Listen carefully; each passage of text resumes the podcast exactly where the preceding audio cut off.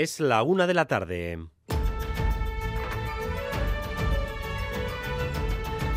Crónica de Euskadi con Dani Álvarez. A León, el Partido Nacionalista Vasco y el Partido Socialista, Antonio Ortúzar y Pedro Sánchez, han firmado el acuerdo político para la investidura y la nueva legislatura en España. El PNV garantiza su voto positivo a la investidura de Pedro Sánchez y a la estabilidad de la legislatura, siempre, y esto es muy importante, siempre sujeto a los avances y al cumplimiento leal de los compromisos que hemos alcanzado. El PNV ha obtenido un trato preferente, el único partido con el que Sánchez ha querido firmar personalmente el pacto. Gelzales y socialistas acuerdan un proceso paralelo para aumentar el autogobierno. En dos años máximo, cumplimiento del estatuto actual y negociar un nuevo pacto en Euskadi y en España.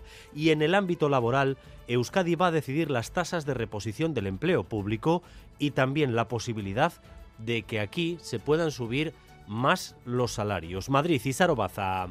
El Gobierno se compromete a dar sendos pasos en el autogobierno en dos sentidos, en el cumplimiento del Estatuto de Guernica, es decir, transferir las competencias pendientes y en fijar los compromisos del autogobierno futuro. Sánchez no solo se compromete a cumplir con el autogobierno presente y futuro, sino además se da un plazo de dos años para hacerlo. De hecho, Gobierno vasco y Gobierno central se reunirán cada seis meses para garantizar que esto se cumple. Entre los muchos compromisos que recoge el texto, se garantiza también que la Comisión Mixta tendrá competencias para subir los salarios y fijar las plazas de las ofertas públicas de empleo.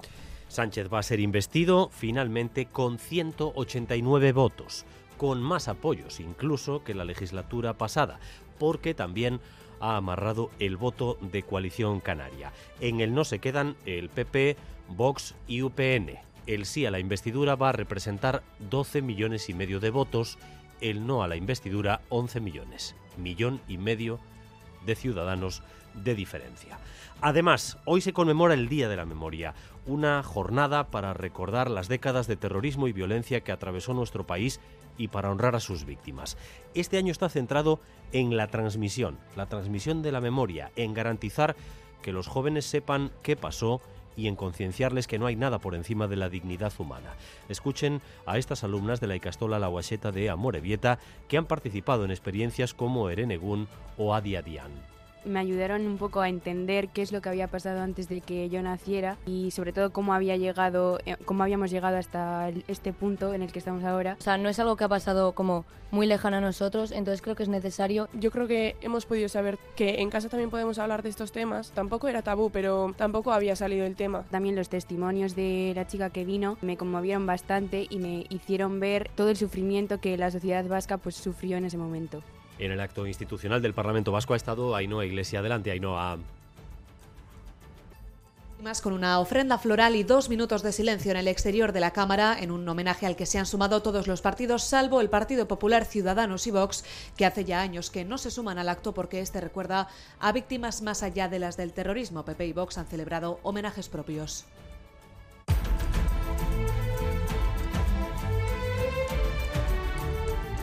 El domingo llega una nueva edición de la gran fiesta del atletismo popular vasco, la Beovia San Sebastián. Este año se van a superar de nuevo los 30.000 participantes y además con récord de mujeres a Negoñi. Sí, todo preparado ya para que este domingo Guipúzcoa acoja la edición número 58 de la Beovia San Sebastián. Más de 30.000 participantes, el 29% serán mujeres, una cifra récord. El objetivo, eso sí, es llegar al 50% de corredoras en 2025. Hace unos minutos ha llevado a cabo en el Ayuntamiento de Donostia el acto previo a esta gran fiesta. Los representantes institucionales han puesto en valor la Beovia San Sebastián. en Goya, alcalde unos valores que tienen mucho que ver con la inclusión, con que todos podamos participar de forma igual en una carrera que es una, una fiesta. Como cada año se espera que miles de personas animen apostadas en los arcenes y como cada año también las afecciones al tráfico serán numerosas varias horas antes de que arranque la carrera y en el caso de Donostia hasta bien entrada la tarde. Y además,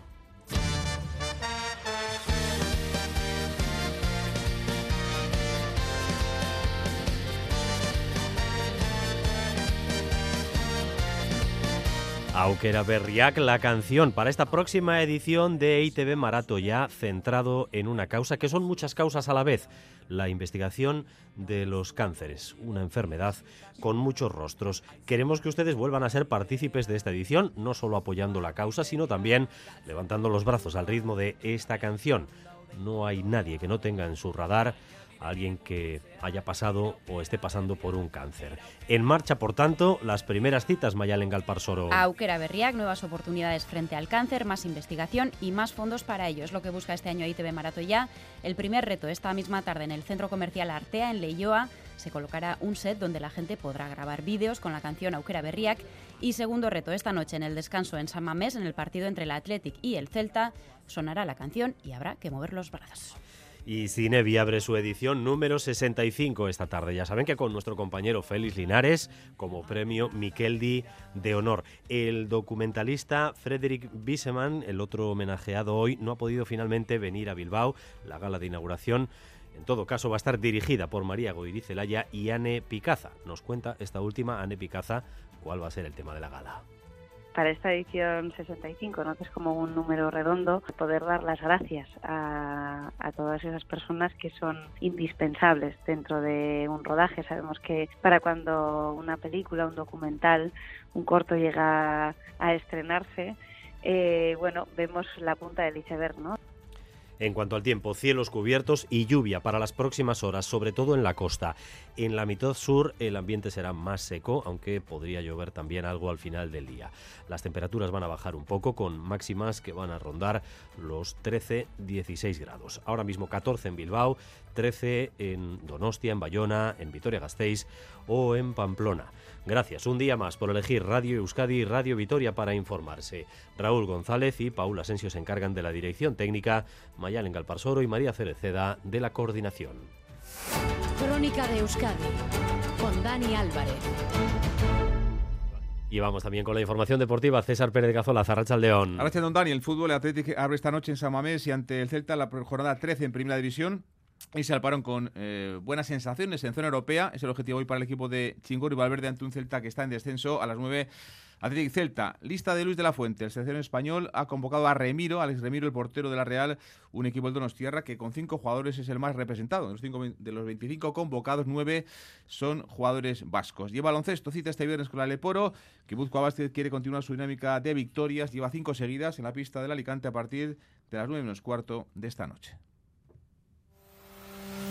Este domingo entrevistaremos en Crónica de Euskadi fin de semana a Eneco Andueza, secretario general de los socialistas vascos. Será el domingo a partir de las ocho y media de la mañana en Radio Euskadi.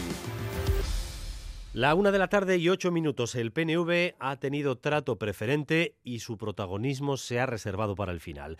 Después de Junts, el PNV y el PSOE estampan su firma en un documento conjunto que garantiza la investidura y una legislatura que veremos si es completa. Solo con el PNV ha aparecido Pedro Sánchez firmando el acuerdo político de investidura, un acuerdo que incluye muchos compromisos que vamos a dividir en dos partes, porque una de las partes es política, tiene que ver sobre todo con el autogobierno, tal y como habían anticipado el Lendakari y varios dirigentes del PNV, y la segunda tiene que ver con medidas que podrían facilitar la desinflamación de conflictos laborales que afectan a la administración vasca. Eh, contenido político. Izaro Baza, este acuerdo habla del estatuto actual y ya plantea otro en el futuro que ambos partidos deben impulsar. Y por ello los yelzales no esconden su satisfacción. Presidente del Euskadi Burubachar, Andoni Ortuzar. Un acuerdo bueno para Euskadi. ¿Y por qué? Lo explicaba el propio Ortuzar. Primero porque hay un nítido avance en el cumplimiento del autogobierno presente, del Estatuto de Guernica, y se sientan las, las bases para negociar también el autogobierno futuro. Esta es una de las claves del acuerdo. El Gobierno se compromete a cumplir con el autogobierno presente y futuro. En un plazo de dos años, Sánchez garantiza que se transferirán todas las competencias pendientes. En los próximos tres meses se prioriza la transferencia de ferrocarriles, migración y homologación de títulos extranjeros. Para, garantizar esto, eh, Sánchez y Urcullu se reunirán presencialmente cada seis meses. El acuerdo también incluye el refuerzo de las competencias de la Arzainza, 100 millones de euros para el salto de la euskera al universo digital, la, la constitución de Como nuevo municipio o el conflicto pendiente de los terrenos de uso público en Ondarribía.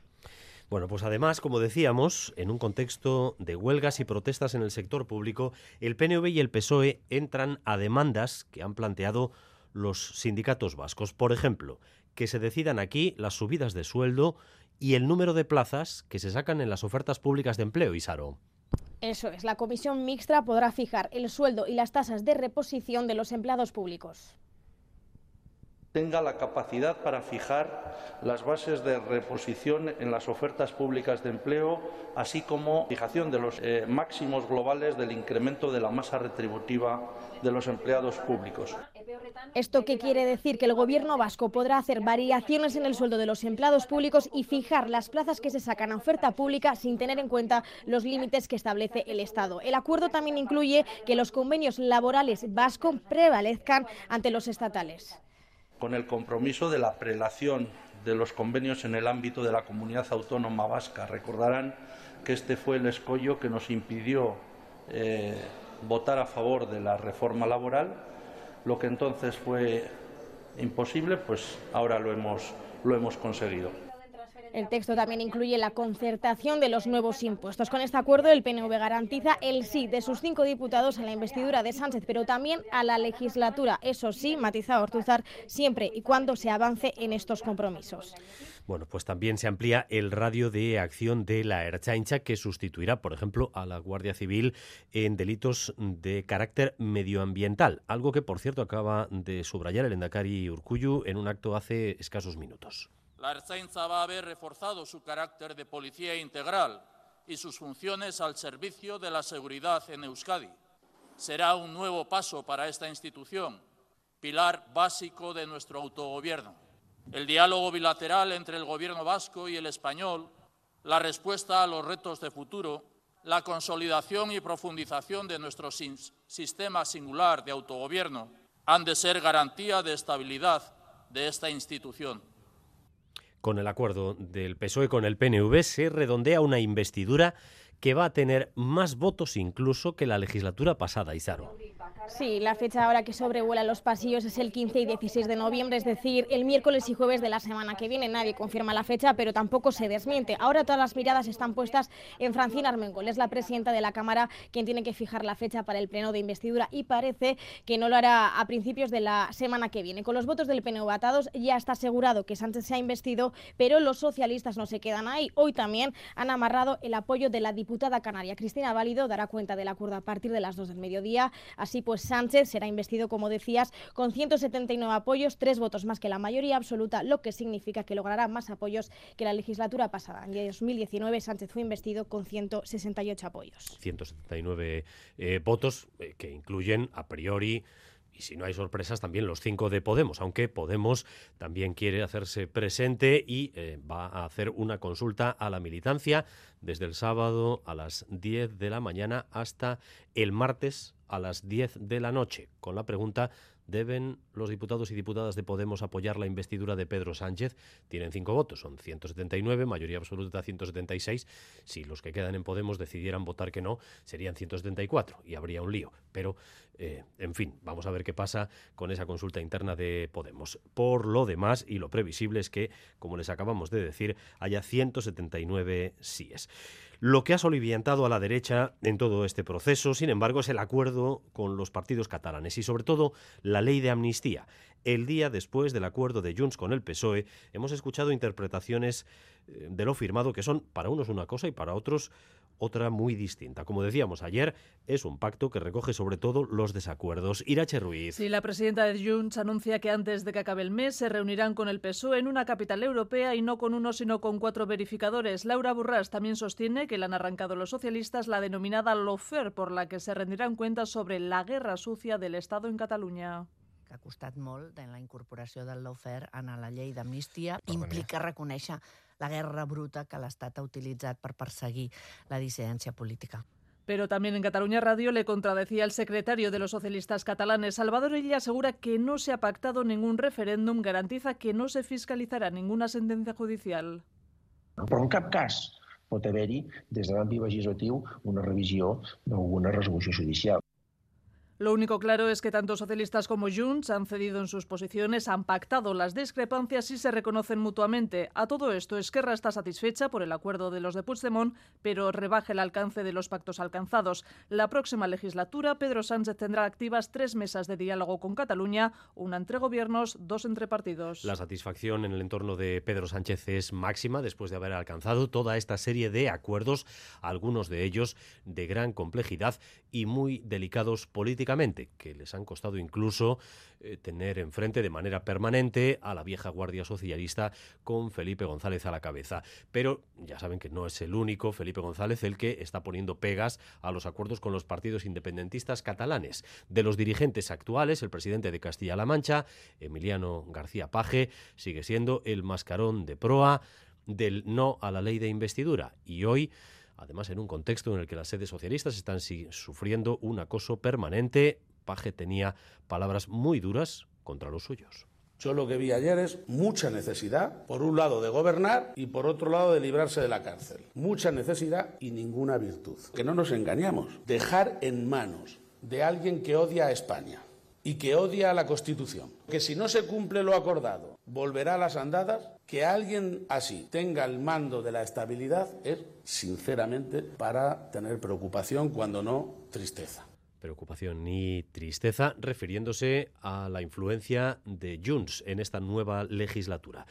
No ha dedicado tanto tiempo Emiliano García Paje a la situación de acoso que vive eh, su propio partido, las sedes de su partido y particularmente la de, la de Ferraz. Ayer, de nuevo, más de 8.000 personas ante esa sede con los ultras a la cabeza. Y Manuel Manterola. Balance de la pasada noche en Ferraz, 24 detenidos y 7 policías heridos leves. La secuencia ya conocida, miles de personas se concentran, varios grupúsculos comienzan a lanzar bengalas, botellas, hasta que hacia las 11 intentan traspasar la línea policial y los agentes cargan. Foto en primera línea, gente encapuchada haciendo el saludo nazi. Y los cánticos, el cara al sol. José Antonio Primo de Rivera. Y con los moros no tenéis cojones. A esto se le suman gritos también homófobos y otros dirigidos contra la prensa. Hoy además el PSOE ha denunciado ataques en sus sedes. Traidores o España no se vende son algunas de las pintadas con las que han amanecido algunos locales. La mayoría de partidos políticos insisten en la preocupación que les está generando esta situación. Mensaje de Andoni Ortuzar al Partido Popular. ¿Qué me parecen las manifestaciones? Pues un horror un horror. Creo, sinceramente, que al Partido Popular le debiera dar que pensar si puede seguir teniendo relaciones con un partido que hace este tipo de llamamientos. Hoy en Radio Vitoria el presidente del PP Vasco Javier de Andrés ha asegurado que sus palabras fueron malinterpretadas cuando dijo que las manifestaciones le parecían sanas. Han querido malinterpretar. Hay espacios en los cuales yo creo que tenemos que respetar a las personas y una de ellas es un centro político como es una sede eh, política. Esta noche nueva convocatoria de protestas, la octava contra el PSOE en su sede de Ferraz. Manifestaciones, manifestantes que denuncian una dictadura, ya lo han oído, cantando loas a otras dictaduras, como la de Franco y la de eh, Primo de Rivera. Bueno, y mientras, eh, también el Poder Judicial sigue eh, expresando sus reticencias, su oposición directa a la ley de amnistía, incluso enviando quejas a nivel europeo. Irache. Sí, la presidenta de la Comisión Europea ya ha recibido las dos declaraciones del órgano de gobierno de los jueces españoles en las que advierten de los graves episodios de ataque al Estado de Derecho que a su juicio suponen los acuerdos de investidura. También se oponen los fiscales y los jueces decanos han sido los los últimos en sumarse en un comunicado al rechazo ante el intento de controlar las sentencias por el procés. En el mismo sentido, advertencia del presidente del Superior de Justicia Vasco, Iñaki Subijana, recuerda que ante las legítimas reclamaciones políticas siempre debe prevalecer la Constitución. El fundamento de la legitimación del Poder Judicial radica en su exclusiva vinculación a la ley coherente con la Constitución, sin elementos de sujeción a modo de derecho alternativo con legítimas expresiones sociales o políticas, por nutridas que sean las mismas. Recalcan los jueces que el Poder Judicial en España es independiente y que no actúa sometido a presiones políticas. Una de la tarde y 19 minutos, es 10 de noviembre y hoy se conmemora en Euskadi el Día de la Memoria, una jornada para recordar las décadas de terrorismo y violencia que atravesó nuestro país y para honrar a las víctimas. Este año está centrado en la transmisión de esa memoria, en garantizar que los jóvenes sepan qué pasó y en concienciarles que no hay nada por encima de de los derechos humanos. Ahí no hay iglesia. Sí, llevar la historia reciente de Euskadi a las nuevas generaciones para que conozcan lo que ocurrió y puedan desarrollar un pensamiento crítico. Este año el Día de la Memoria se centra en su transmisión a los jóvenes y ese es también el objetivo de programas como Erenegun o Adi Adian, que se trabajan en institutos como La Guaseta. Usue, Garasi y Mayalen, de 16 años, reconocen que les impactó mucho lo que escucharon porque no sabían prácticamente nada lo único que sabíamos, bueno, yo en, mi caso por lo menos, que había habido sufrimiento tal en la sociedad, pero no éramos conscientes de todo lo que eso englobaba. El programa de NEGU nos eh, ayudó a entender un poco y a ordenar todos los hechos históricos. Hemos podido saber que en casa también podemos hablar de estos temas. Tampoco era tabú, pero tampoco había salido el tema. O sea, no es algo que ha pasado como muy lejano a nosotros, entonces creo que es necesario, ya que para que no se repitan estos temas y no vuelva a pasar estas cosas. Las tres han estado esta mañana en Boulevard y también la directora del Instituto Gogora, Enzane Cenarro, que subraya que hay que trasladarles ideas muy claras como esta transmitirle a las nuevas generaciones que es mentira la épica de la violencia. No ha hecho más que daño en este país. Que claro que vamos a tener conflictos, los tenemos todavía. Eh, la cuestión es no abordarlo desde, desde la eh, vía destructiva de la violencia. Algo que parece obvio, pero que en este país no ha sido obvio. El acto central que aunará a estudiantes, profesorado y representantes de organizaciones e institucionales será por la tarde en el Euskalduna. Por la mañana, como cada año, el Parlamento Vasco ha celebrado un acto junto a la escultura homenaje a las víctimas en el exterior de la Cámara. La presidenta Bacarcho Tejería y el Landakarin Yugurcuyo han encabezado la ofrenda floral, tras la que se han guardado dos minutos de silencio rotos por el Agur Jaunak. El pebetero se mantendrá encendido durante todo el día y cualquier ciudadano que lo desee podrá entrar y dejar una flor. Un año más, actos sin unidad. El Partido Popular, Ciudadanos y Vox se han desmarcado por incluir a otras víctimas más allá de las del terrorismo. PP y Vox, de hecho, han celebrado sus propios homenajes. También lo ha hecho Etzerat y Euskal Herria Bildu se ha sumado. Precisamente en el Tribunal Superior de Justicia del País Vasco, esta mañana se ha homenajeado también al juez José María Lidón, ofrenda floral con 22 rosas por los 22 años que han pasado desde que lo asesinó ETA.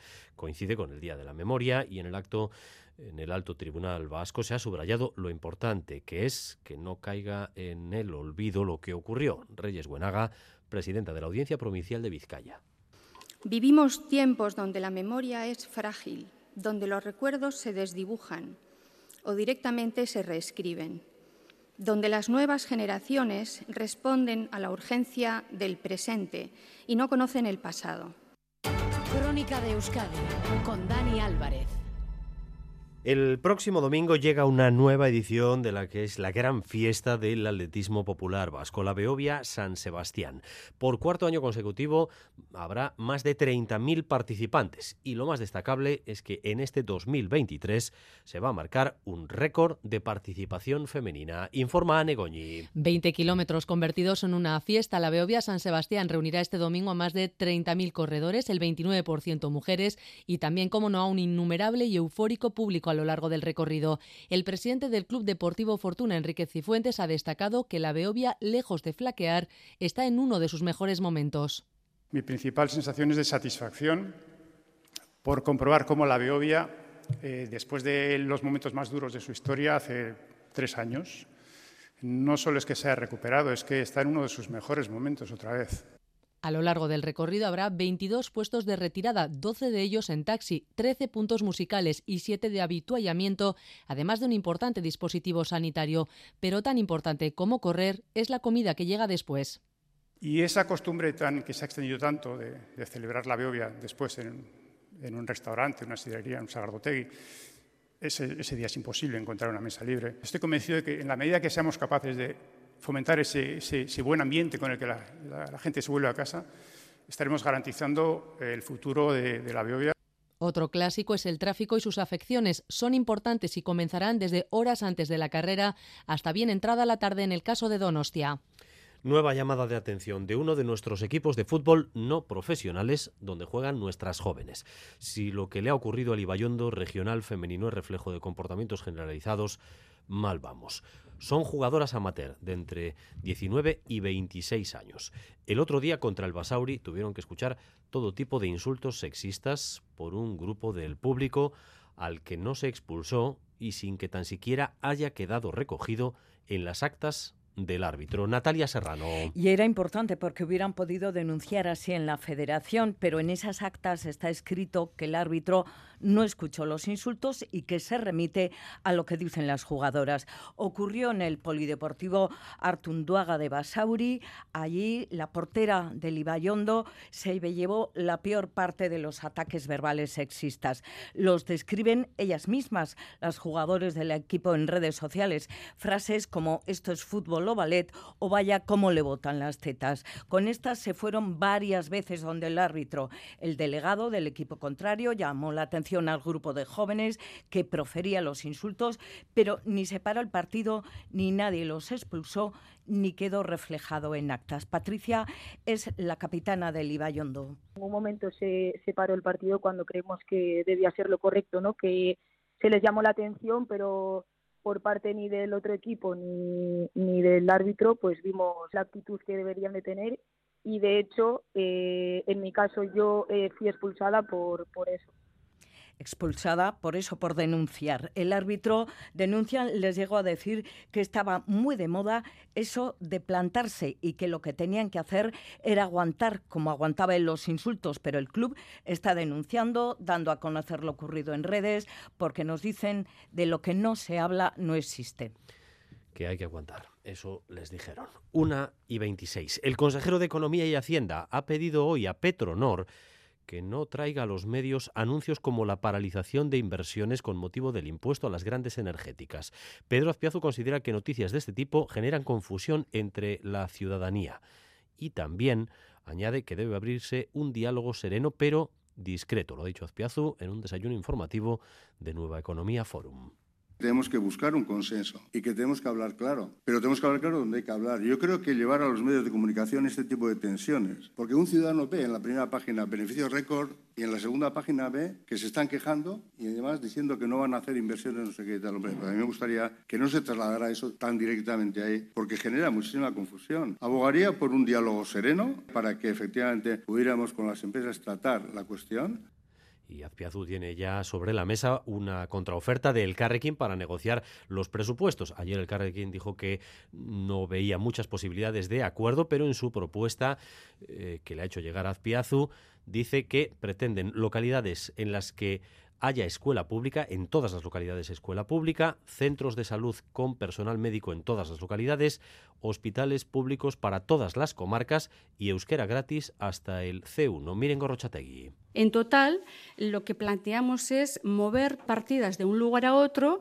por un valor de 372 millones de euros con un objetivo y es reforzar los servicios públicos, algo que venimos defendiendo todos estos años y que queremos también que es lo que se está defendiendo por parte de la ciudadanía vasca en las calles, sobre todo en los últimos tiempos y las familias de la escuela pública van a hacer seguimiento del servicio de comedores en Euskadi y la asociación Facua ya, ya ha denunciado la baja calidad del servicio en centros públicos de Guipúzcoa. Detrás de estas quejas está lo ocurrido en una empresa concreta en la Icastola de Durana, donde sirvieron unos macarrones con larvas. La empresa es adjudicataria del servicio en otros centros públicos vascos. Natalia. Sí, fue en septiembre cuando la Icastola de Durana denunció que eh, habían servido en esos menús eh, pasta con el gobierno vasco abrió expediente a la empresa de catering que eh, aún no ha finalizado. Esta semana la dirección de Saicastola ha vuelto a tener otro problema, este con una salsa de tomate ácida. El Servicio de Control de Educación determinó que era apta para el consumo. Sería este, por lo tanto, un problema de calidad. Y calidad es precisamente lo que ha denunciado Facua, que no existe en algunos centros escolares de la pública en Guipúzcoa. Baja calidad de la comida han recibido quejas de padres y madres, así que se han ido a la territorial de Guipúzcoa de Educación para denunciar. Susana Gallego, portavoz.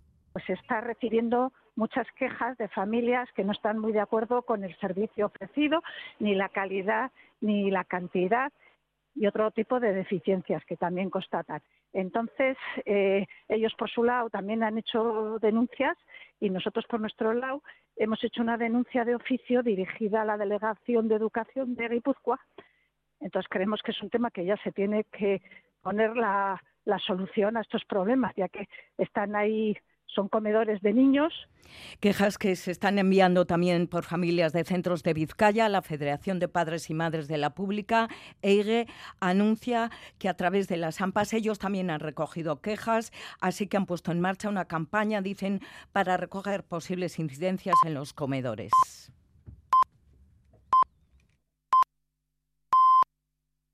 La una y media de la tarde. Seguimos en Crónica de Euskadi.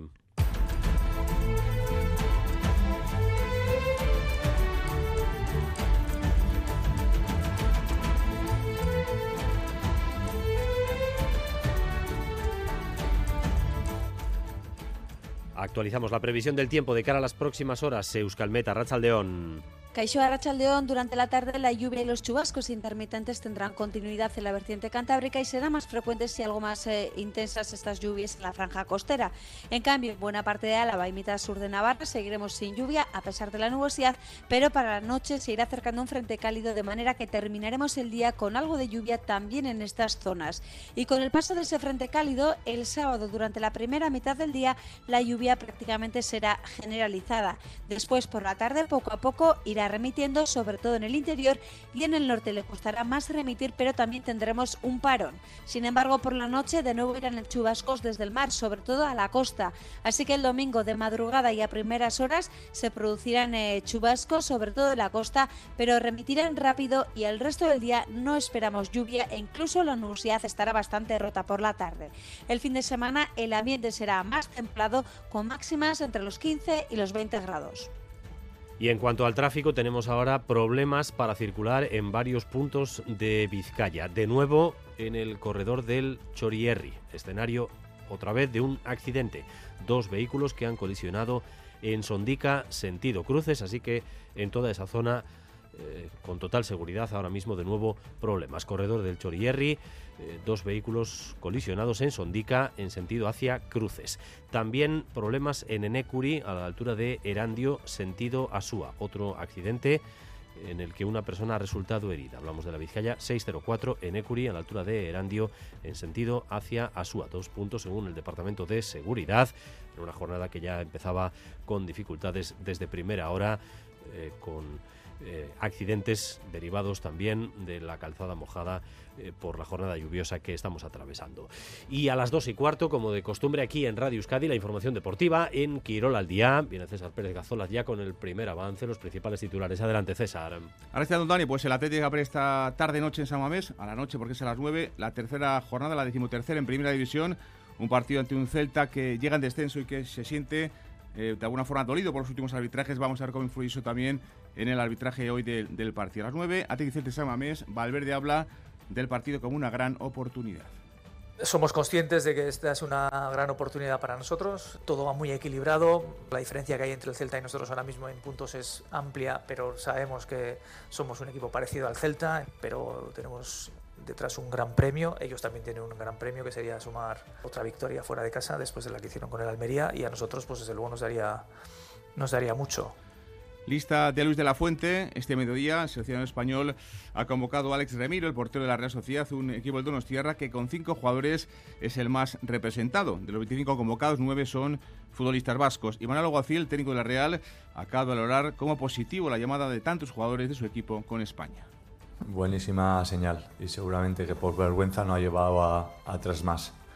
Pero que esté tranquilo Luis de la Fuente, que esos tres eh, van a estar preparados para cuando llegue el momento de la verdad y si quiere, en vez de cinco, que sean ocho. Merecidísimo lo de, lo de todos los jugadores, lo de Alex. La evolución desde que llegó eh, ha sido tremenda. Eh, darle la enhorabuena a él porque haya tenido a uno o a otro enfrente para hacerle competencia su trabajo siempre eh, ha, sido, ha sido máximo. Mañana sábado, de las 4 y cuarto, partido de Liga para Real Almería Real Sociedad. Y también este sábado juega Osasuna en Las Palmas, en el Sadar ante el conjunto de la Unión Deportiva Las Palmas, después de las últimas dos derrotas del equipo navarro ante Betis y ante el Girona.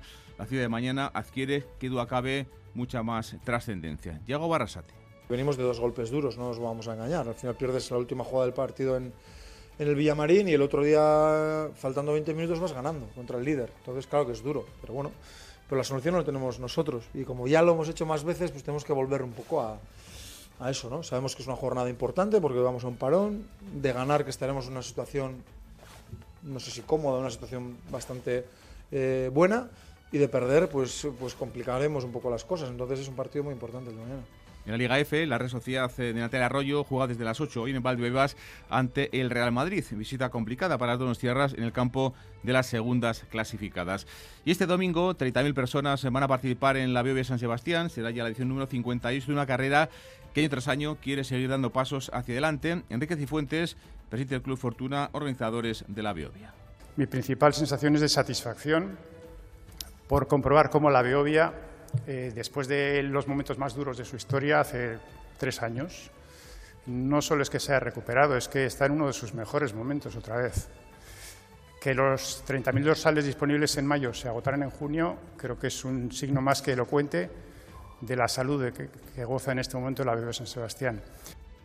En baloncesto, cita este viernes con Aleporo, Guipúzcoa Basket, el equipo de Mikel Odriozola quiere continuar con su dinámica positiva de victorias, lleva cinco seguidas hoy en la pista del Alicante a partir de las nueve menos cuarto de esta noche.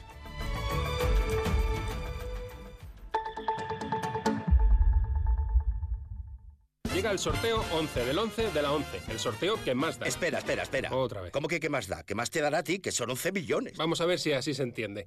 Es el sorteo que más da porque además de los 11 millones da 11 premios de un millón. Pues a mí, 1, 2, 3, 4, 5, 6, 7 y hasta 11 millones no me dan igual, ya te lo digo. Pues eso te estoy diciendo, que es el que más da. Y recuerda, este sábado se celebra el sorteo 11 del 11 de la 11. No te quedes sin tu cupón. Cómpralo ya. A todos los que jugáis a la 11, bien jugado. Juega responsablemente y solo si eres mayor de edad.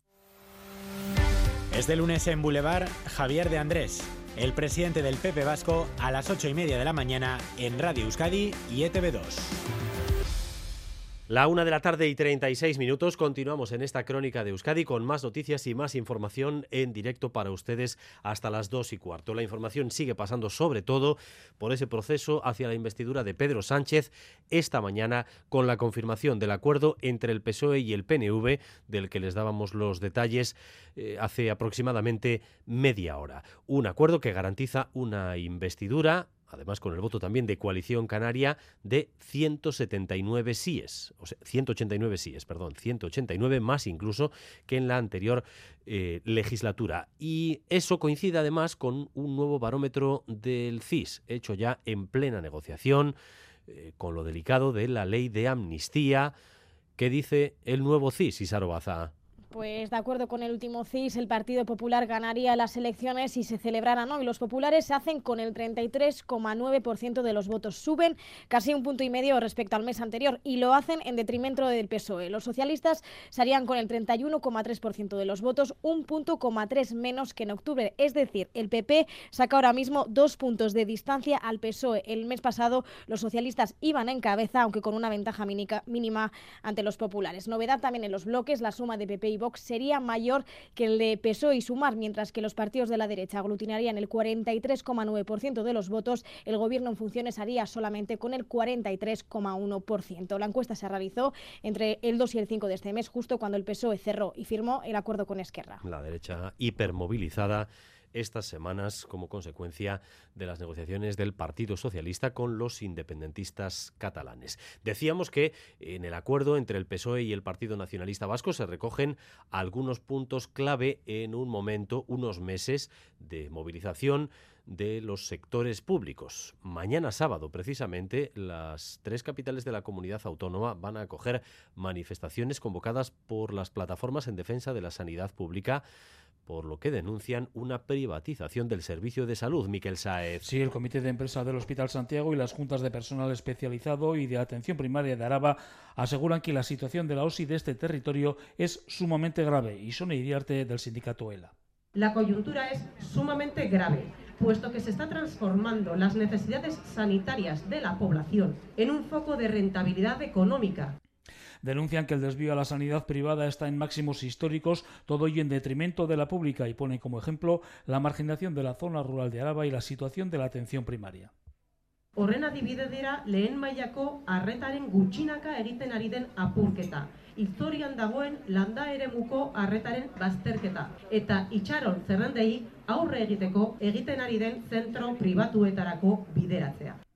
El personal sanitario de Araba denuncia también la situación de la plantilla a la que la dirección de la OSI impone unas carteleras de trabajo que califican de insoportables, lo que redunda en una pérdida en la calidad del empleo y de la asistencia sanitaria que recibe el paciente. En 2022, 7.000 parejas se casaron en Euskadi. Fue un 21% más que en el año anterior. En ese mismo periodo se produjeron 3.000 divorcios. En 8 de cada 10 casos es de mutuo acuerdo, pero cuando se está ante una situación de ruptura o de crisis en el vínculo familiar, el gobierno vasco cuenta con un servicio de mediación, un espacio para tratar de solucionar conflictos con el apoyo de un mediador. Blanca Díez. El servicio de mediación familiar es gratuito y pueden acudir a él todos los ciudadanos que necesiten ayuda.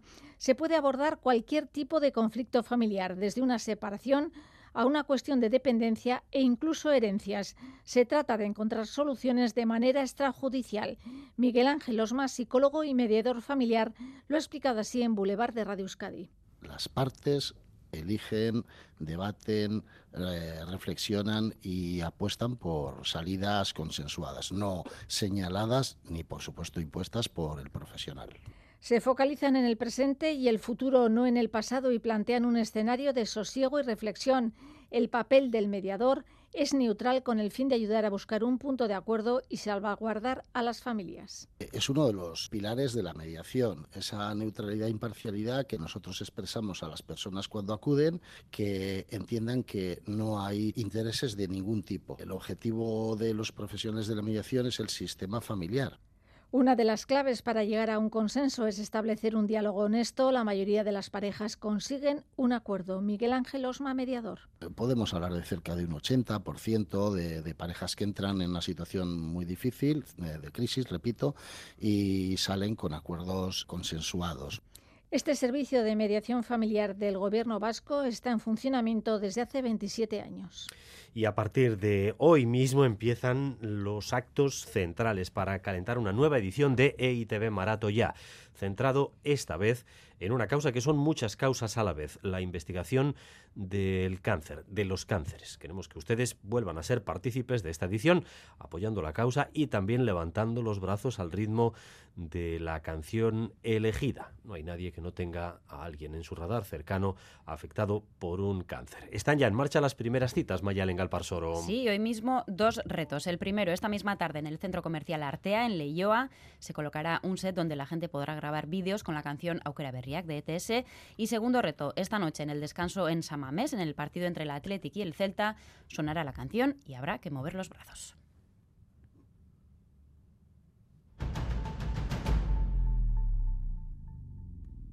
Una de la tarde y 42 minutos. El número de personas dependientes sigue creciendo y supone ya el 2,6% de la población navarra. Son más de 17.000 personas con dependencia reconocida oficialmente. Pese a ese incremento, la comunidad ha reducido a la mitad la cifra de personas que están esperando una prestación. en Arangoa. Una mujer mayor de 80 años y con un grado de dependencia moderado. Ese es el perfil de la dependencia que en Navarra tienen reconocida oficialmente 17.334 personas. De ellas, 328 están a la espera de una prestación frente a las 749 del año anterior. Es el dato que ha destacado la consejera de Derechos Sociales, Carmen Maestu. Que en el último año hemos reducido en un 56% el número de personas dependientes que esperaban una prestación o un servicio. El estudio refleja también que la cifra de personas con dependencia sigue creciendo y supone ya el 2,61% de la población navarra, realidad que según la consejera Maestu obliga a las administraciones públicas a seguir buscando nuevas fórmulas que ofrezcan una respuesta integral y más adaptada a las personas que están en el domicilio. Navarra invirtió en dependencia 162 millones millones de euros en 2022. Es un 12% más que el año anterior.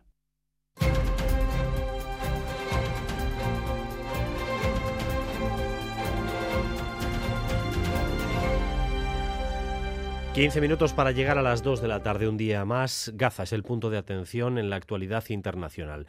35 días desde la ofensiva de Hamas en el sur de Israel y la posterior respuesta del país que ha seguido bombardeando durante la noche y esta mañana la franja. Óscar Pérez. La aviación y la artillería israelí han atacado las inmediaciones de tres hospitales situados en la misma ciudad de Gaza, incluido el mayor de todo el territorio, el hospital Al-Shifa. Este es el sonido grabado la pasada madrugada junto a otro de los centros, el hospital indonesio.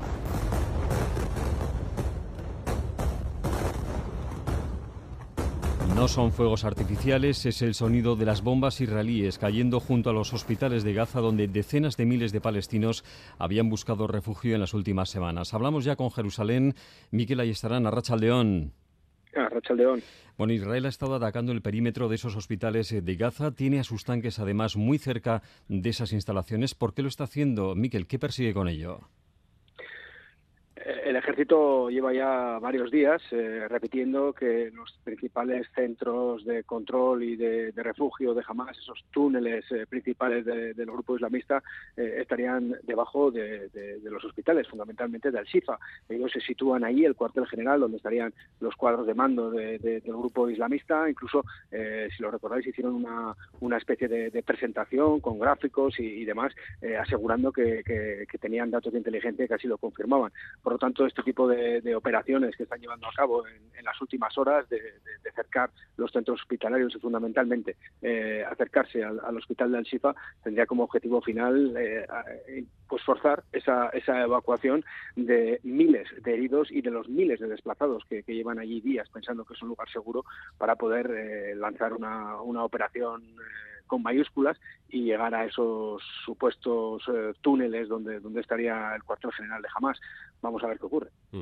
Eh, tú llevas diciendo desde el principio de este conflicto, Miquel, que una cosa son los hechos y otra son las palabras y que normalmente entre Israel y eh, Palestina las correspondencias suelen ser muy pocas. Los hechos son unos y las palabras suelen ser otras. Nos ocurre algo similar con la diplomacia. Hubo un chaparrón de, de visitas a, a Israel en los primeros primeros días, responsables estadounidenses, responsables europeos. No se ha conseguido nada. Israel continúa con su ofensiva eh, y también los países árabes se movieron al principio y ahora parece que todo eso ha quedado un poco en penumbra. En todo caso, hay que pensar qué va a pasar con la franja de Gaza el día después. Eh, la Autoridad Nacional Palestina eh, dice estar dispuesta a asumir el control de Gaza y Netanyahu afirma que Israel no tiene ningún interés en ocupar esa franja o en controlarla. Eh, ¿Tú qué crees? Pues la verdad es que aunque estemos en Tierra Santa, Dani, hace mucho que no creo en prácticamente en nada, ¿no? Y mucho menos en, como dices, en, las palabras. Yo creo en los hechos. Eh, Netanyahu ha cambiado de versión diferentes veces. Eh, hemos visto como eh, ha dicho en un primer lugar dijo que había que iban a tener el control de la seguridad de forma indefinida. Eh, esta noche en la cadena Fox ha dicho que no, que no piensan recuperar la, la, franja. Y después está esta apelación a la Autoridad Nacional Palestina que ni, ni tiene autoridad ni es nacional, porque no tiene ningún tipo de competencia en, la franja de Gaza que está bajo el control de, de Hamas.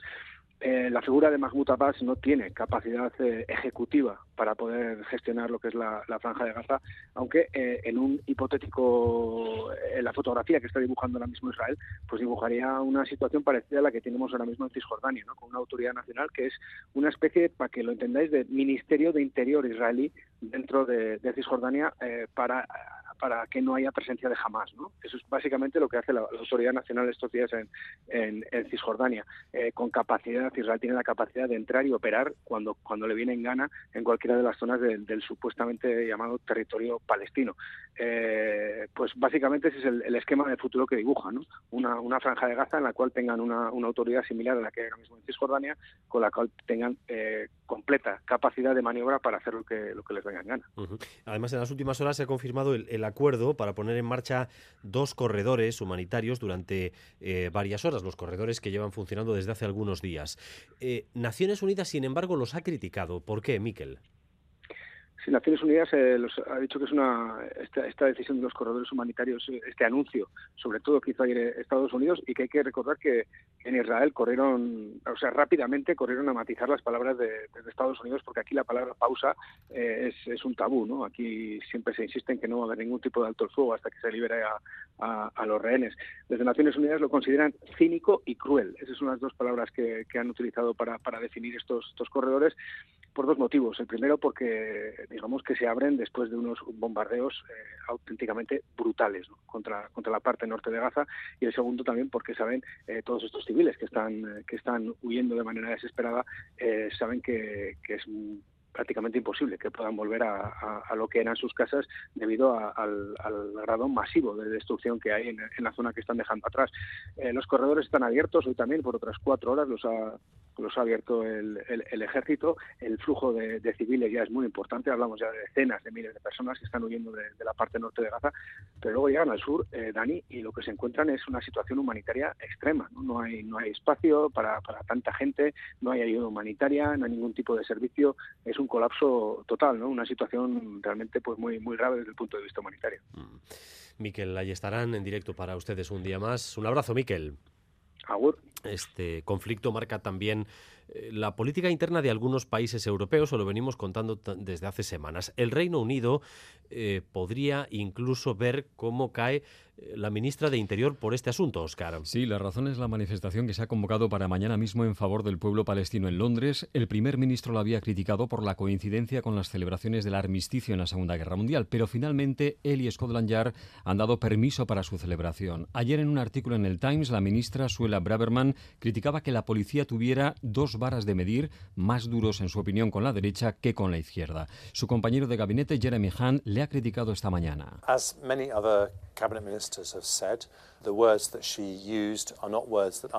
Yo y otros miembros del gobierno habríamos utilizado otras palabras, decía el ministro de Hacienda, pero también hay pesos pesados del partido que apoyan a Braverman.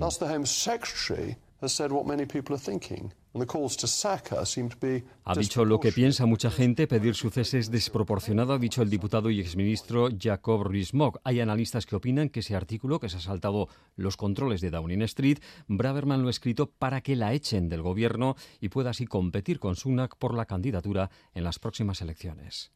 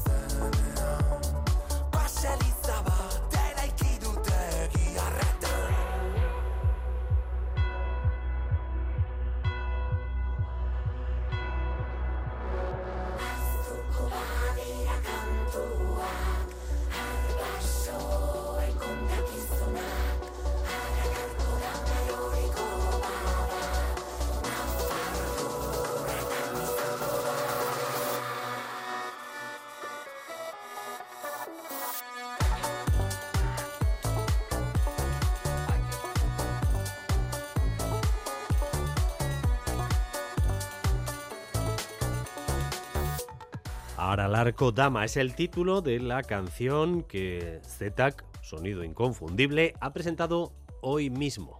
Galder Pérez, Arrachaldeón. Arrachaldeón, Dani, así es, sonido inconfundible, sello de ZETAC total. Este es el segundo single de Astilla en ese disco que esperamos para Durango Coazoca. Y ahí está Pello jugando, ¿no? Pello Reparaz y la banda con esa nueva sonoridad a la par que inconfundible. Y para este caso, Dani, dicen que han traído a la MIAC para hacer los coros. Pues sí, ¿eh? ¿No, no, no le notas el rollo un poquito de Mari, un poquito de, de Amboto, ¿no? De, de, cualquier bosquecito de Suberoa y demás. A ver, a ver, sube.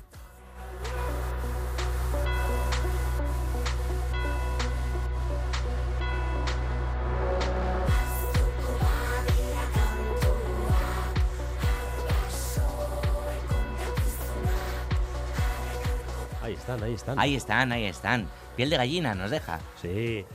Eh, la Fundación SGAE ha publicado el balance de la recaudación y asistencia cultural en la comunidad autónoma vasca en 2022 y desciende un 40% con respecto a 2019. Sí, esto es un poquito lo de la botella medio llena o medio vacía, Dani. Bueno, es cierto que la asistencia y los ingresos son más altos que en 2021. En teatro, por ejemplo, se recaudó un 34% más que ese año, pero con respecto al último año prepandemia, desciende la friolera del 42%. Y si miramos al cine, también nos encontramos con una foto similar, se recauda un 47% más que el año anterior, pero si lo comparamos con 2019, siempre Dani, según los datos de la Fundación SGAE, es una caída superior al 40%.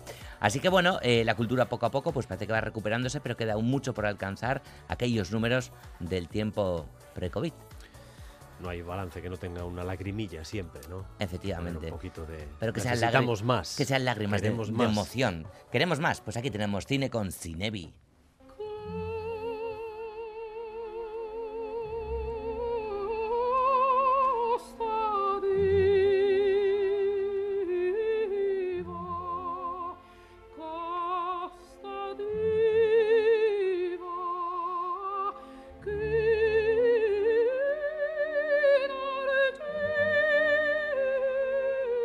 Porque Sinevi abre esta tarde su edición, edición 65, cortos y documentales de talla mundial, esta próxima semana en Bilbao. Sí, una gala de apertura que ha tenido un revés estas últimas horas, la ausencia de uno de los Mikeldi de honor en esta edición, el documentalista Frederick Weisman, que pues no puede llegar desde Boston por un empeoramiento de su salud, pero bueno, le deseamos una pronta recuperación a quien se le considera el documentalista vivo más importante del mundo, Dani. Además, Weisman estaba convenientemente secundado por nuestro querido Linares, que va a recibir el premio también esta tarde. ¡Ay, qué emocionante va a ser! Bueno, y a partir de ahí, ¿qué? Porque claro, hay cine también. Bueno, una, una semana repleta de cine, sección oficial de cortos, con 58 películas de todo el mundo, entre ellas 7 vascas que se proyectan hoy mismo, esta tarde-noche, en el Arriaga, 9 películas a concurso de óperas prima, la sección Bertoko Begiradak, que toma el pulso al corto y documental vasco, y la sección Beautiful Dogs, con autores de la talla de Claire Simon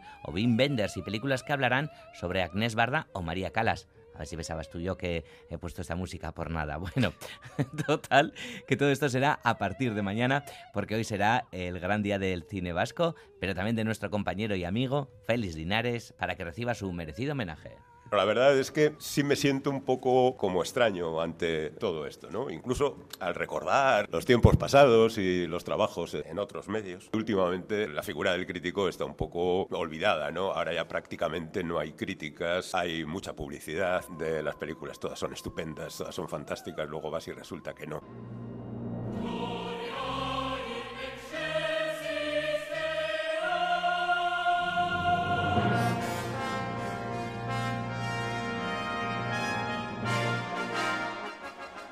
Y el Orfeón de Vergara va a celebrar mañana un concierto para conmemorar que se convierte en centenario. Centenario, Dani, se fundaba en 1923 y en las décadas de los 50 y 70 fue uno de los coros referentes para el repertorio sinfónico coral de las orquestas estatales. Desde los 90 cuenta con su propia cantera de voces jóvenes, Orfeo y Gasté y Chiqui, que también participarán en el concierto de mañana, cómo no. En total serán 200 personas sobre el escenario del frontón municipal de Vergara y con este concierto titulado Eunurte Cantuan, el Orfeón Vergares va a cerrar el programa de actos conmemorativos de este centenario. Aitor Biain, director del Orfeón de Vergara. Hemos invitado al Orfeo Gaztec, a la banda de Vergara, a la Escuela de Música también, al coro de la Música Escuela también, a Arita Berrazam, a la Iberri, Camden Town, danzaris que también tomarán parte con nosotros en el concierto, Aitor Olea, que es el organista de Vergara, pues más de 200 personas, 207, 210, por ahí participando en un acto así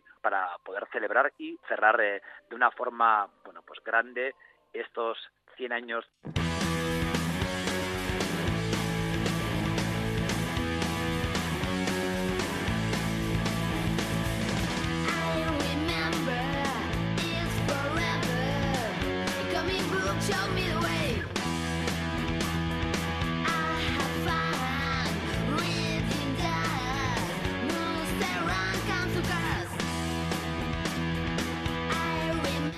Y mañana, 11 de noviembre, se celebra el Día de las Librerías. Todo el mundo a las librerías, bueno, no es obligatorio, pero es un buen día para ir porque hay descuentos. Dani, eh, cualquier sábado es precioso para ir a una librería. Fíjate, la semana pasada hablábamos de Joker, ese reconocimiento como librería cultural. Bueno, mañana el día de todas las librerías y vamos a irnos ahora a la librería Oncha y desde allí John Tatiegui pues eh, nos va a dar buenos motivos para disfrutar de las pequeñas librerías. Queremos aprovechar el Día de las Librerías para un poco poner en valor el trabajo que realizamos las librerías. Queremos aprovechar para hacer un llamamiento para que los lectores bueno, acudan a, su, bueno, a sus librerías de, de pueblo o de barrio para, y poner en valor ese trabajo del librero para, bueno, para recomendar, compartir, hablar.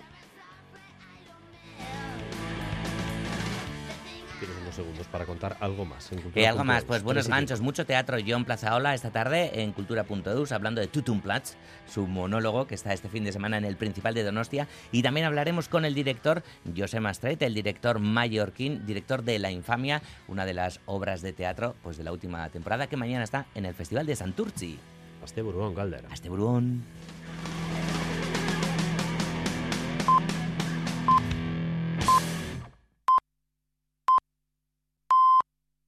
Son las 2 de la tarde.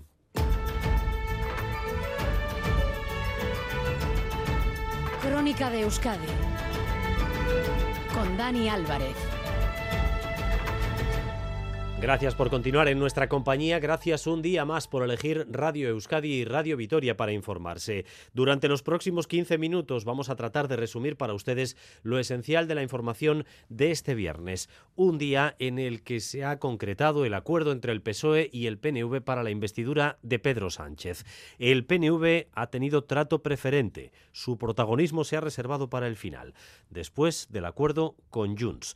Ambas formaciones estampan su firma en un documento conjunto que garantiza esa investidura y una legislatura que veremos si es completa. Solamente con el PNV ha aparecido Pedro Sánchez firmando un acuerdo político. Un acuerdo político que incluye muchos compromisos que vamos a dividir en dos partes porque una de las partes es política, tiene que ver con el autogobierno, tal y como ya habían anticipado el Endacari y otros dirigentes del PNV, y la otra parte tiene que ver con medidas que podrían facilitar quizás la desinflamación de conflictos laborales que afectan a la administración vasca.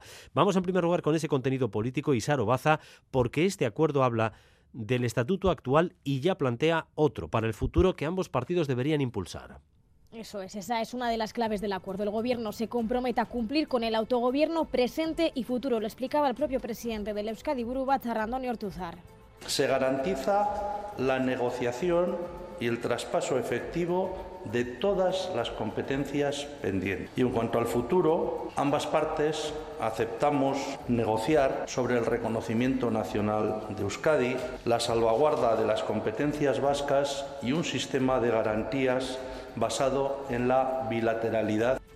En un plazo de dos años, Sánchez garantiza que se transferirán todas las competencias pendientes. En los próximos tres meses se prioriza la transferencia de ferrocarriles, migración y la homologación de títulos extranjeros. ¿Y cómo se garantiza que todo esto se cumple? Pues Sánchez y Urcuyu se reunirán presencialmente cada seis meses. El acuerdo también incluye el refuerzo de las competencias de la Arzainza, 100 millones de euros para el salto del euskera al universo digital, la constitución de Usánsolo como nuevo municipio o la resolución del conflicto pendiente de los terrenos de uso público en Ondarribía. Pero en este acuerdo hay otra serie de compromisos eh, que tienen o pueden tener una incidencia directa en el actual contexto de huelgas dentro del sector público vasco, porque el PNV y el PSOE entran a demandas que han planteado los sindicatos. Por ejemplo, que se decidan aquí las subidas de sueldos o el número de plazas que se sacan en las ofertas públicas de empleo.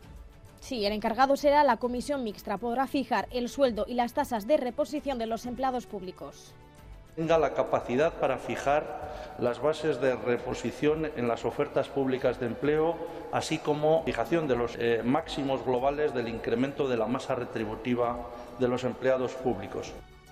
¿Esto qué quiere decir? Que el gobierno vasco podrá hacer variaciones en el sueldo de los empleados públicos y fijar las plazas que se sacan a oferta pública sin tener en cuenta los límites que establece el Estado. El acuerdo también incluye que los convenios laborales vascos prevalezcan ante los estatales. Esto afectaría a cerca de 45.000 trabajadores. Con el compromiso de la prelación de los convenios en el ámbito de la comunidad autónoma vasca. Recordarán que este fue el escollo que nos impidió eh, votar a favor de la reforma laboral. Lo que entonces fue imposible, pues ahora lo hemos, lo hemos conseguido.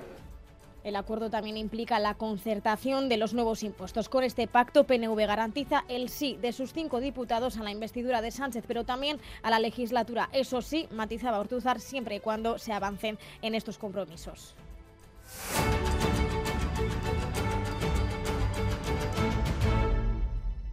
Con el PNV, el Partido Socialista redondea una investidura que va a tener más votos incluso que en la legislatura pasada. 179 síes va a tener Pedro Sánchez porque ha amarrado también a última hora el apoyo de coalición canaria. Sin embargo, lo que ha soliviantado de todas estas negociaciones a la derecha es el acuerdo con los partidos catalanes y sobre todo la ley de amnistía. El día después del acuerdo de Junts con el PSOE hemos escuchado interpretaciones de lo firmado que son eh, para unos una cosa y para los otros otra. Como ya aventurábamos ayer, parece un pacto que recoge sobre todo los desacuerdos. Irache Ruiz. Sí, la presidenta de Junts anuncia que antes de que acabe el mes se reunirán con el PSOE en una capital europea y no con uno, sino con cuatro verificadores. Laura Burras también sostiene que le han arrancado a los socialistas la denominada lofer, por la que se rendirán, se rendirán cuentas, dice, sobre la guerra sucia del Estado en Cataluña que ha costat molt de la incorporació del lawfare en la llei d'amnistia, implica reconèixer la guerra bruta que l'Estat ha utilitzat per perseguir la dissidència política. Pero también en Cataluña Radio le contradecía el secretario de los socialistas catalanes, Salvador Illa, asegura que no se ha pactado ningún referéndum, garantiza que no se fiscalizarán sentencias judiciales. Però en cap cas pot haver-hi, des una revisió d'alguna resolució judicial. Y a todo esto, Esquerra Republicana está satisfecha por el acuerdo de los de Puigdemont, pero rebaja el alcance de los pactos alcanzados. Y todo esto en un contexto de creciente acoso e intimidación a las bases del Partido Socialista, con ataques eh, y manifestaciones ya prácticamente diarias, por ejemplo, ante la sede central de la calle Ferraz. Anoche hubo más de 8.000 personas lideradas por un grupo de fascistas. Y Manuel Manterola. Balance de la pasada noche en Ferraz, 24 detenidos y 7 policías heridos leves. La secuencia ya conocida, miles de personas se concentran, varios grupúsculos comienzan a lanzar bengalas, botellas, hasta que hacia las 11 intentan traspasar la línea policial y los agentes cargan. Foto en primera línea, gente encapuchada haciendo el saludo nazi. Cánticos como el cara al sol. José Antonio Primo de Rivera. Y con los moros no tenéis cojones. A esto se le suman gritos también homófobos y otros dirigidos contra la prensa. Hoy además el PSOE ha denunciado ataques en sus sedes. Traidores o España no se vende son algunas de las pintadas con las que han amanecido algunos de sus locales. La mayoría de partidos políticos insisten en la preocupación que les genera esta situación. Mensaje de Antonio Ortuzar al Partido Popular. ¿Qué me parecen las manifestaciones? Pues un horror un horror. Creo, sinceramente, que al Partido Popular le debiera dar que pensar si puede seguir teniendo relaciones con un partido que hace este tipo de llamamientos. En Radio Vitoria, el presidente del PP Vasco, Javier de Andrés, ha asegurado que sus palabras fueron malinterpretadas cuando dijo que las manifestaciones le parecían sanas han querido malinterpretar. Hay espacios en los cuales yo creo que tenemos que respetar a las personas y una de ellas es un centro político, como es una sede eh, política. Y para esta noche, octava convocatoria de protestas en Ferraz. Manifestaciones en la calle, presión en las instituciones y también el Frente Judicial, que sigue elevando la voz en contra de la ley de amnistía. Incluso pidiendo ayuda a la Comisión Europea, Irache. Sí, la presidenta de la Comisión Europea ya ha recibido las dos declaraciones del órgano de gobierno de los jueces españoles en las que advierten de los graves episodios de ataque al Estado de Derecho que a su juicio suponen los acuerdos de investidura. También se oponen los fiscales, los jueces decanos y han sido las audiencias provinciales las últimas en sumarse en un comunicado al rechazo ante el intento, dicen, de controlar las sentencias del procés. Advertencia del presidente del Superior de Justicia Vasco, Iñaki Subijana, recuerda que ante las legítimas reclamaciones políticas siempre cabe prevalecer la Constitución. El fundamento de la legitimación del Poder Judicial radica en su exclusiva vinculación a la ley coherente con la Constitución, sin elementos de sujeción a modo de derecho alternativo, con legítimas expresiones sociales o políticas, por nutridas que sean las mismas Destacan los jueces que el Poder Judicial en España es independiente y que no actúa sometido a presiones políticas. La investidura, por tanto, se confirmará la semana que viene. Recuerden, 179 votos a favor, eh, que representan a 12 millones y medio de ciudadanos. En contra votarán el PP, Vox y Unión del Pueblo Navarro 11 millones de, sufragio, eh, de sufragios entre estos eh, tres partidos, millón y medio de votos de diferencia. Pero todo este proceso, ¿cómo está incidiendo en las encuestas? Acaba de salir el CIS, Isaro. Sí, según el último CIS, el Partido Popular ganaría las elecciones si se celebraran hoy. Los populares se hacen con un 33,9% de los votos, suben casi un punto y medio respecto al mes anterior y lo hacen en detrimento del PSOE. Los socialistas estarían con el 31,3% de los votos, un punto tres menos que en octubre. Es decir, el PP saca ahora mismo dos puntos de ventaja al PSOE. El mes pasado los socialistas iban en cabeza, aunque con una ventaja mínima ante los populares. Novedad también en los bloques, la suma de PP Vox sería mayor que la del PSOE y Sumar, mientras que los partidos de la derecha aglutinarían el 43,9% de los votos, el gobierno en funciones haría con el 43,1%. La encuesta se realizó entre el 2 y el 5 de este mes, justo cuando el PSOE cerró y firmó el acuerdo con Esquerra. Se conmemora el Día de la Memoria en Euskadi, una jornada que anualmente pretende recordar las décadas de terrorismo y violencia que vivió nuestro país y también honrar a sus víctimas. Este año está centrado en la transmisión de la memoria, en garantizar que los jóvenes sepan qué pasó y en concienciarles que no hay nada que esté por encima de los derechos humanos. Ahí no hay iglesia. Este año el Día de la Memoria se centra en su transmisión a los jóvenes y ese es también el objetivo de programas como Erenegun o Adi Día que se trabajan en institutos como La Guaseta. Usue Garasi y Mayalen, de 16 años, reconocen que les impactó lo que escucharon porque no sabían prácticamente nada lo único que sabíamos, bueno, yo en, mi caso por lo menos, que había habido sufrimiento tal en la sociedad, pero no éramos conscientes de todo lo que eso englobaba. El programa NEGU nos eh, ayudó a entender un poco y a ordenar todos los hechos históricos. Hemos podido saber que en casa también podemos hablar de estos temas. Tampoco era tabú, pero tampoco había salido el tema. O sea, no es algo que ha pasado como muy lejano a nosotros, entonces creo que es necesario ya que para que no se repitan estos temas y no vuelva a pasar estas cosas. Las tres han estado esta mañana en Boulevard y también la directora del Instituto Gogora, Enchane Cenarro, que subraya que hay que trasladarles ideas muy claras como esta transmitirle a las nuevas generaciones que es mentira la épica de la violencia. No ha hecho más que daño en este país. Que claro que vamos a tener conflictos, los tenemos todavía. Eh, la cuestión es no abordarlo desde, desde la eh, vía destructiva de la violencia. Algo que parece obvio, pero que en este país no ha sido obvio. El acto central que aunará a estudiantes, profesorado y representantes de organizaciones o, institucionales será por la tarde en el Euskalduna. Por la mañana, como cada año, el Parlamento Vasco ha celebrado un acto junto a la escultura homenaje a las víctimas en el exterior de la Cámara. La presidenta Bacarcho Tejería y el Landacani Iñigo Urcuyo han encabezado la ofrenda floral, tras la que se han guardado dos minutos de silencio. Un año más, actos sin unidad. El Partido Popular, Ciudadanos y Vox se han desmarcado por incluir a otras víctimas más allá de las del terrorismo. Enseguida vamos con la información deportiva en Quirola al día, eh, pero a medio camino entre el deporte y la fiesta, la celebración, el domingo, nueva edición de la Beovia San Sebastián. Más de 30.000 participantes y récord este año de presencia femenina, Anegoñi.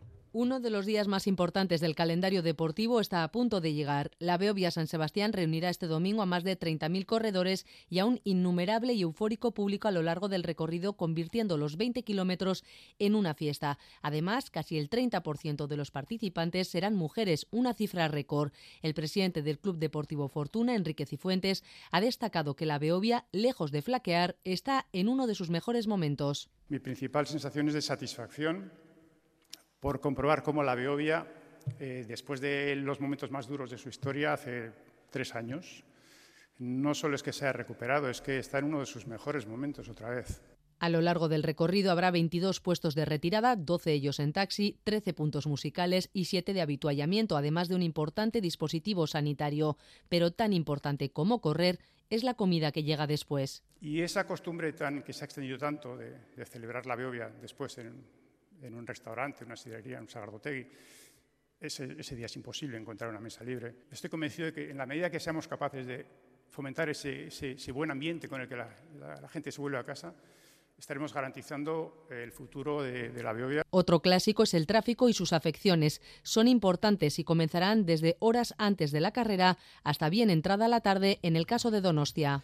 Y antes de cerrar edición, una novedad noticia de última hora. Hace unos instantes les comentábamos cómo estaban aumentando las quejas por el servicio en algunos comedores escolares que dependen de una empresa concreta con la que se han registrado ya varios incidentes. Pues bien, el Departamento de Educación ha decidido Natalia Serrano mover ficha. Sí, el consejero Bilderratz habría dado ya orden a su equipo de educación para que intente buscar las fórmulas jurídicas posibles para cortar el contrato con esa empresa en concreto con la que están todas las quejas. En principio no sería fácil. Educación ya abrió expediente a esta empresa de catering. No está finalizado y decimos que no será fácil porque, dados los pliegos eh, de la concesión, parece que en todo tipo de estos expedientes no se contempla la finalización del servicio, sino simplemente o tal vez una multa administrativa. Pero al parecer el Departamento de Educación habría dado ya orden de buscar fórmulas jurídicas para cortar el contrato con esta empresa. En septiembre fue la Icastola y Casvidea de Durana la que denunció que la empresa había servido una pasta con larvas Educación fue cuando abrió ese primer expediente. Esta semana la dirección de Lecastola confirmaba que había tenido otro problema por una salsa de tomate ácida. Este sería un problema de calidad, de menor importancia, pero en el día de hoy todo se ha movido. Desde Facua a Guipúzcoa se ha presentado una denuncia en la territorial de educación de Guipúzcoa por baja calidad de comidas en centros de la pública en Guipúzcoa, denunciados por las familias y también la Federación de Padres y Madres de la Pública ha anunciado EIGE seguimiento y control, porque viene recibiendo ese mismo tipo de denuncias. Pues bien, ese movimiento que ahora anunciamos de última hora, Educación busca ya fórmulas jurídicas para cortar el contrato con esa empresa. Y una más que nos envían ahora mismo desde La Rioja, también con esta empresa, con Ser Unión, aparecen gorgojos en las alubias que se iban a servir en los colegios de La Rioja. El Departamento de Educación va a intentar cancelar este contrato.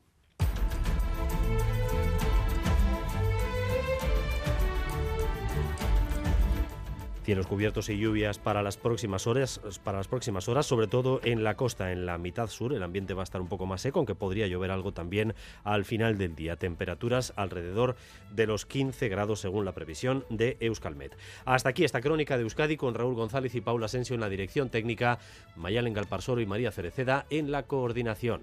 Besteriquez, Zaindu, Asteburuan. Crónica de Euskadi con Dani Álvarez.